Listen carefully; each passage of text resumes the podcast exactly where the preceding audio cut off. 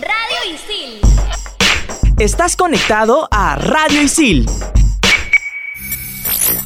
¿Sabías que, según RENIEC, 8.473 peruanos tienen nombres inspirados en personajes de Game of Thrones? Hoy, en Explícame esto, Bring me his head.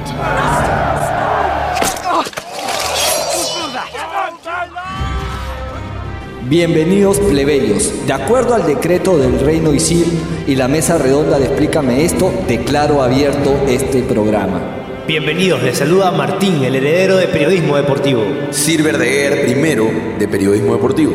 Lady Claudia Caliciani de la Casa de Comunicación Integral. Y Lord Christian, el primero de la casa Cepede y, del, y marketing. Bueno, hoy día tenemos un programa diferente, ¿no? Enfocado a Todas Game las of casas. Thrones. ¿Cómo, cómo es que, que nace el escritor? Bueno, ¿Cómo, cómo parieron al escritor?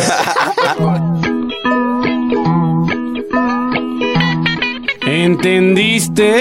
Es decir, que se han apoderado de lo que creíamos creer y nos hacen creer que creíamos que los pensamientos que hemos tenido son pensamientos que creemos que creíamos. Exacto.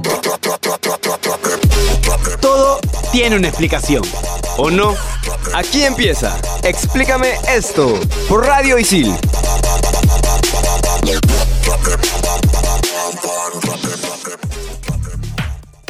Bueno, el día de hoy tenemos un programa bastante interesante sobre una de las series más icónicas de toda la historia, Game of Thrones. todo empieza en la mente de George Raymond Richard Martin. Tu tocayo. Ajá, el cerebro de toda esta saga. Fue hijo de un estibador, nació el 20 de septiembre de 1948 en Nueva Jersey. No tuvo una infancia fácil. En una, en una entrevista a la cadena PBS contó: Me crié en una vivienda social, éramos pobres, nunca íbamos a ningún sitio en verano, pero los libros me llevaron a todas partes. De niño escribía historias y, y se las daba a sus compañeros de colegio, etc. Iniciativa desde pequeño y una gran imaginación para escribir un libro a los 13 años. Uf, ¿Qué hacían ustedes a los 13 años? Jugamos con los tabs. Justamente a esa edad quedó marcado con la historia del Señor de los Anillos. Con la muerte de Gandalf en El Señor de los Anillos, sintió que el suspenso se multiplica por mil y que entonces cualquiera podía morir. y, por eso para matando personajes. Exacto, Ahora ahí todo su tiene tendencia sentido, ahora todo tiene sentido.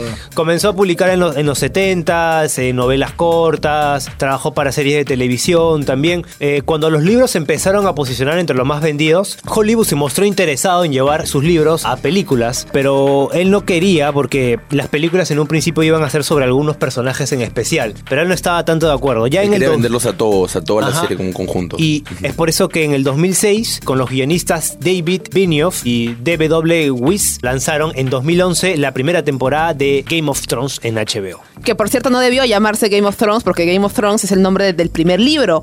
El nombre de la saga en verdad es Canción de Hielo y Fuego. Canción de Hielo y Fuego. Claro, son, Ah, son cinco ya. libros que él publica hasta el momento. El primer libro que él empieza a escribir en 1996 es justamente Juego de Tronos. Luego le sigue el segundo libro, Choque de Reyes, en 1998.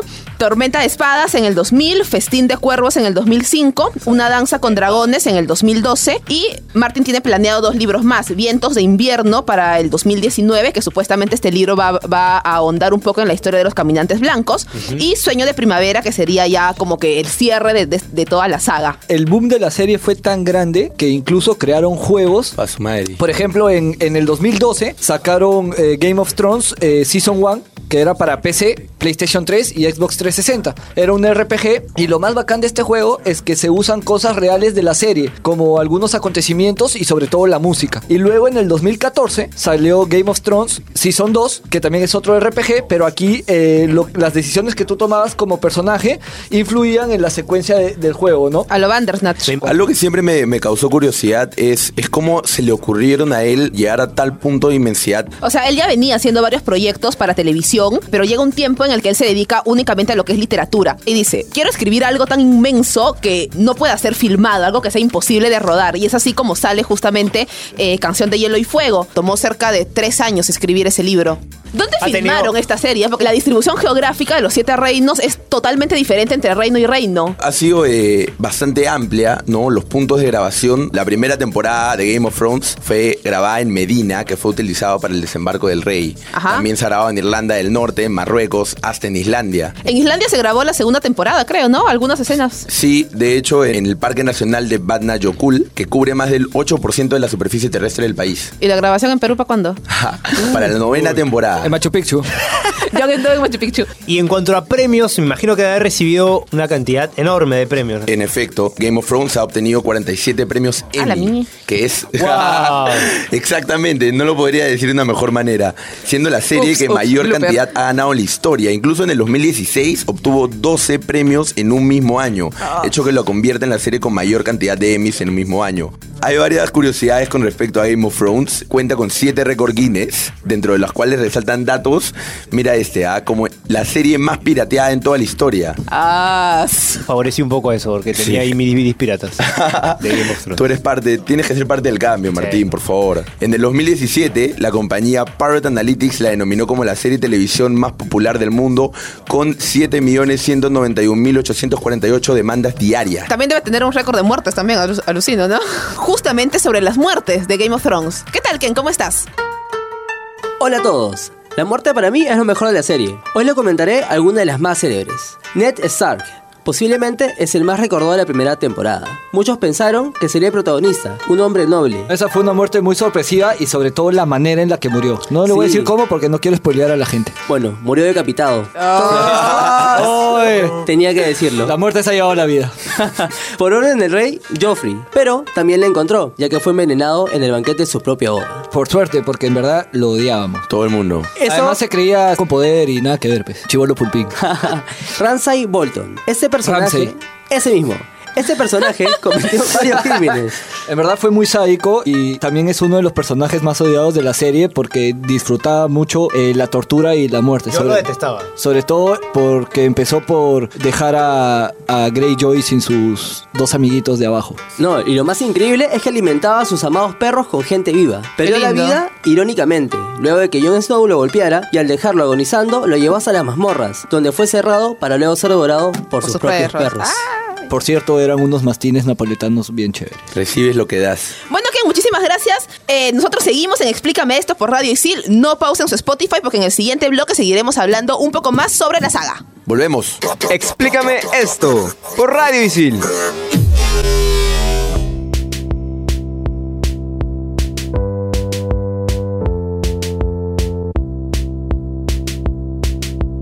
Volvemos en Explícame esto con este programa especial dedicado a Game of Thrones. Bueno, ¿quién me explica en qué, cree esta gente? En la serie hay varias religiones, ¿ya? Una de las primeras religiones son los viejos dioses o The Old Gods, que creen en el poder de los espíritus de los bosques y la conexión que existe entre las bestias y el mundo salvaje. Esta religión es la más cercana a los Starks y obviamente a Jon Snow, para los que son como Ken, a Jon Nieves. Juan Juan. Después está la fe de los siete, conocidos como los nuevos dioses o los siete o The Seven. Eh, Es la nueva ¿Cómo religión que, el English, ah? que impone su poder eh, sobre gran parte de Westeros o Poniente. Y su símbolo es la estrella de siete puntas. Además es muy parecida a la Trinidad del catolicismo, solo que en siete. Después otra religión que también es muy importante es este la religión del Señor de la Luz o el Dios Rojo o el Señor de las llamas y la sombra. De ahí no era Melisandre, creo. Así es, sacerdotisas rojas y la más famosa de ellas es Melisandre, que es muy importante porque eh, revive a Jon Snow. A Juancito Nieves. Claro, y esta religión es la más cercana a Jon Snow y a Daenerys, ¿no? Y luego está el dios ahogado, que es el, el dios este de las Islas de Hierro, ¿no? De, de Greyjoy. Y después está el dios de los muchos rostros, que es eh, también es muy importante porque es una religión que hace que desarrolle el crecimiento de Arya Stark, Ajá. ¿no? Que digamos que hace que se cambien de, a diferentes rostros y puedas hacerte pasar por personas que, que no son. Y Ah, la por eso ella se separa sacando su, su Claro, máscara. y la, y la especialidad de este dios es este la muerte, ¿no? Y hablando de muerte, justamente están los caminantes blancos. Ah, estos, esos seres que, sal- que salen desde el primer capítulo, Los ¿no? zombies, En los una de las zombies. primeras Sí. escenas sale. A ver, se suponía de que los caminantes blancos estaban muertos, o sea, que habían desaparecido hace 8000 años antes de donde es la línea temporal de la historia, pero en verdad ellos estaban eh, resurgiendo y ganando poder más allá del muro. En general, ¿cómo puedes matar a un caminante blanco, entre comillas, porque ya están muertos? Para que aprendan, plebeyos. Es con el vidrio dragón. Con el Dragon video Glass. dragón. Vidrio dragón. Ah, vidrio. No video, el video. no. El video dragón. Vidrio dragón. Un diente. Es, ¿cómo es un, es un material especial que es de color negro. ¿Cómo se descubre que este material puede matar a los caminantes blancos? Porque Sam, el gordito Sam Tully, Claro. de casualidad mata a un, a un caminante blanco con esto, ¿no? Y ahora vamos por las casas. Empecemos con la Oh, más importante de todas, que es la casa Como Stark. testigos de Jehová. La de los Avengers. Ajá. Puerta por puerta. La casa Stark, descendientes de Brandon el constructor. Bob Constructor. No Bob el constructor, Brandon el constructor. ¿Podemos hacerlo? Un personaje legendario Claro que que vivió durante la edad de los seres hace miles de años. El territorio principal de esta casa es Invernalia, que es una fortaleza de grandes dimensiones situada muy cerca del camino real. Su emblema es un lobo huargo de cenizo. Los rasgos que tienen los habitantes de esta casa es que eh, son descritos con caras alargadas, de, de- de una conceptura delgada, cabello castaño y oscuro. En la actual generación de los miembros de la casa, eh, varios de sus miembros poseen la habilidad de entrar en la piel de, de lobos o de otros animales. Es el caso de, de Bram, ¿no es cierto? Claro, no es que se vuelven hombres lobo, No, es que no. pueden entrar Pueden, claro. en los animales. Claro, además- Entonces, como que su alma puede entrar en los animales. Además algo de por así. sí, los Stark siempre desde que nacieron tienen un acompañante que es un, un urago, Un un wargo. Lobo Wargo, ajá. Y, ajá, un Bran es el que puede entrar en, en- en el pensamiento o en el cuerpo de estos, también de algunos humanos, porque él es el cuervo de tres ojos. La siguiente casa es la Targaryen. El origen de la casa se remonta hasta los Valirios, un pueblo poderoso relacionado con magia y dragones. Ellos eran una familia noble que fue la única que sobrevivió a la caída de Valiria. El miembro más destacado es Aegon, el primero el conquistador, que para mantener la pureza de la sangre y el linaje se casó con sus dos hermanas. Dios Dicen mío. que una Ah, por compromiso y la otra por placer. Todo queda en familia. Los tres hermanos unidos con sus dragones comenzaron a conquistar territorios. También tenemos la casa Lannister. El hogar y la fortaleza de los Lannister es Casterly Rock. Los Lannister descienden de aventureros ándalos que se casaron con las hijas del rey de la roca. Y como bien dicen, un Lannister siempre paga sus deudas. Así es. Están también los Baratheon. Esta casa sale, eh, bueno, surge después de la batalla conocida como la Última Tormenta. ¿Y cuándo viene el protagonismo, por decirlo as- así, de los Baratheon? Cuando Lyanna Stark es secuestrada por Rhaegar Targaryen. Entonces se genera la, la conocida guerra del usurpador. Y bueno, luego Lyanna muere y Baratheon se queda con Cersei para um, supuestamente afianzar lo- lo- los lazos de las casas. La siguiente es la casa Tyrell. Eh, bueno, ellos aseguran trazar su descendencia a través de la línea femenina del legendario Gard Gardener, el mítico primer rey del dominio. A diferencia de otras grandes casas, los Tyrell nunca gobernaron como reyes. Su emblema es una rosa en oro sobre el campo de Sinople y su lema es crecer fuerte. Después está la casa Greyjoy, que remonta su linaje al rey gris de la edad de los héroes que gobernó el propio mar. Fueron feroces conquistadores llegando a dominar todas las costas del poniente. La casa Tully también, que está sentada en, en aguas dulces. Ellos fueron sucesivamente sirvientes en agua Acá dulce, en la, en playita, la playita. Con tu Ellos, ellos fueron esclavos sucesivamente de los diferentes reyes. Justamente por eso el lema de, de su casa es familia, deber y honor. La casa Bolton, casa antigua y poderosa del norte que por muchos siglos fueron el rival más importante de la casa Stark. También eh, tenían la costumbre de vestir abrigos con las pieles de sus enemigos. De ahí viene la mente retorcida de Ramsey, pues. Todo un rayado. Su emblema es un hombre despellejado de cabeza. Y su lema es: Nuestras espadas están afiladas. Suave, ¿eh? Finalmente, finalmente tenemos la casa Martel, que fue fundada por Morgan Martel, un aventurero ándalo que se asentó entre la desembocadura de Sangre Verde y el Brazo Roto. Su emblema es un sol de gules atravesado por una lanza de oro sobre fondo naranja y su lema es nunca doblegado, nunca roto. Y bueno, ahora vamos con Denise que nos va a hablar sobre el futuro de la serie. ¿Qué es lo que queda? ¿Qué es lo que falta? ¿Qué nos depara? Hola Volvemos chicos. ¿qué tal? El proyecto será de la guionista y productora Jane Goldman de la película Kingsman y en una entrevista con The New York Times, Martin indicó que Goldman tendrá un montón de libertad para crear el mundo de la serie. Y es que la serie se desarrolla miles de años antes de los eventos de Game of Thrones. Narra el descenso del mundo desde la edad de oro de los héroes hasta su hora más oscura. Desde los horrendos secretos de la historia de Westeros hasta el verdadero origen de los caminantes blancos. Recientemente se han confirmado la participación de la actriz Naomi Watts. Según Variety, Watts interpretará a una socialista carismática que esconde un oscuro secreto en la serie. HBO habría contratado a la directora de Defenders y Jessica Jones para dirigir el episodio piloto. Y bueno, la fecha límite informa que la precuela probablemente comenzará la producción en el 2019. Perfecto, Denise. Muchas gracias. ¿Cómo te encontramos en las redes? Me pueden encontrar en Instagram como arroba I love the coffee. Gracias chicos. Un gusto, Denise, cuídate. Volvemos con el top 5 aquí en Explícame esto por Radio Isil en Spotify. Explícame esto por Radio Isil. En Radio Isil también puedes escuchar en todas las canchas, todo menos fútbol. Si quieres estar al día sobre los diversos deportes que te apasionan, este programa es el indicado para ti. En todas las canchas, Búscanos en Spotify como Radio Isil. We have won the Great War. Now we will win the last war.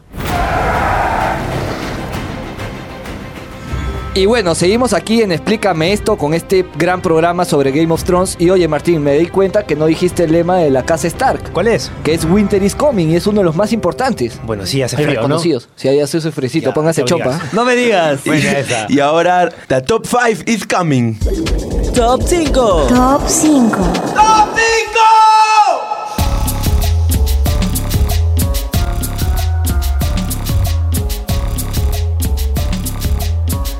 Personajes más odiados de Game of Thrones. Top 5. Littlefinger, o mejor dicho en español, Meñique. Sus manos están limpias, es decir, no ha matado a nadie, pero allí donde hay problemas aparece él. Siete temporadas hemos tenido que esperar para deshacernos de él. Sus trucos, engaños y manipulaciones lo han hecho ser realmente odiado. Top 4. Gregor Clegane, The Mountain o La Montaña. Es uno de los personajes que peores momentos nos ha dado durante la serie. Es un personaje brutal que consiguió que lo odiáramos más aún tras acabar con Oberyn al arrancarle los ojos, que fue bien, bien maleada esa, esa parte. Top 3. Joffrey Baratheon. O bueno, entre paréntesis Lannister, ¿no? Porque... Oh yeah. Bueno, viendo lo tranquilo que son sus hermanos, está claro que las peores consecuencias de la consanguinidad de los Lannister le tocaron a Joffrey. La mayoría de los personajes de esta serie acaban siendo violentos casi siempre por necesidad. Lo hace por placer. Es Por más- eso la gente disfrutó tanto su muerte, ¿no? Exacto, y lo más irritante de esa actitud prepotente creía que podía hacer lo que se le daba la gana, pues parece que estaba equivocado. Top 2. Cersei Lannister. Cersei se pasea como un animal a veces amenazante y a veces malherido, pero siempre voraz. Es la única villana que encuentra excusas para su maldad y cuantos menos familiares le queden, más ferozmente los protegerá. Esa media sonrisa con la que saborea sus victorias perversas delata su estirpe. Es una mujer criada para ser cruel a la que en el fondo el poder no le importa tanto como la salvación de sus crías. Cersei es víctima de la ambición de los hombres de su familia y sabe que si se hubiera ido al campo a vivir tranquilamente con su hermano, aún le quedarían hijos. Top 1. Ramsey Bolton. Este maldito Ramsey, el peor, un asesino en serie. No tiene matices, ni siquiera parece que le atraiga demasiado el poder. Solo quiere matar y que la carnicería dure lo más posible. Hasta el punto de que cada vez que irrumpe en la serie es para superarse a sí mismo en su brutalidad. Su afición a matar por placer convierte a Joffrey Baratheon en un adolescente rebelde y a Theon Greyjoy en una víctima. La muerte de Ramsey ha sido la única concesión para el espectador que nos ha dado la serie. Él se lo merecía y nosotros también. Su mayor crueldad, tener la paciencia de destruir mentalmente a un ser humano empezando por su entrepierna. La castración nunca es la solución. No Ramsey, eso no. Creo que todos estamos de acuerdo con ese top 5. Son los más locos. La sangre es un personaje más en esta serie, ¿no? Está Sí, olvídate. desde- Aunque diría que se han quedado varios afuera también, ¿ah? Sí, Es que de- ese- ay, no sé, esa serie tiene tantos personajes así como que Podríamos para- hacer un top odiables. 20. Un top 20 tranquilamente, Un sí. top 10, de, de hecho, creo que sería más conciso. Bueno, Eh, bueno, entonces, ¿cuál es nuestra recomendación de este programa? Si estás en una fiesta y empiezas a ver dragones, es hora de chapar tu taxi e ir a casa. Estás de más. Buena, buena. Anda, duerme, causa. Y ya sabes, si quieres ganar el trono como el mejor creador de videojuegos, ven y estudia en ISIL Diseño y Desarrollo de Videojuegos. Bueno, eso fue todo el programa de hoy día. Nos tenemos que despedir de ti, Martín. ¿Verdad? Es tu último programa. así es, ha sido un gustazo, muchachos. Hasta la pronto. Nos vemos pronto seguido nuevamente. Ha sido un gustazo y que los que se queden la sigan pasando chévere. Ha sido unos buenos meses y hasta la pronto. Ahora dilo sin llorar. Bueno, los saluda Mauricio Verdeer de Periodismo Deportivo. Claudia Caliciani de Comunicación Integral. Lord De marketing. Sir Marketing de la. Casa de Periodismo Se quedó en el Deportivo. programa. Chao. Hasta la pronto. Hasta la pronto. Sígame en Instagram como arroba cristiancp con H. Explícame esto. Claudia Caliciani, Gabriel Villafuerte, Renzo Rostein, Sara Valera, Martín Zúñiga, Isabela Bardales, Kenta Gayama, Aarón Ayesta, Ítaro Cervantes, Denise Salcedo, Mauricio Verdeguer y Cristian Cepede. Estás conectado a Radio Isil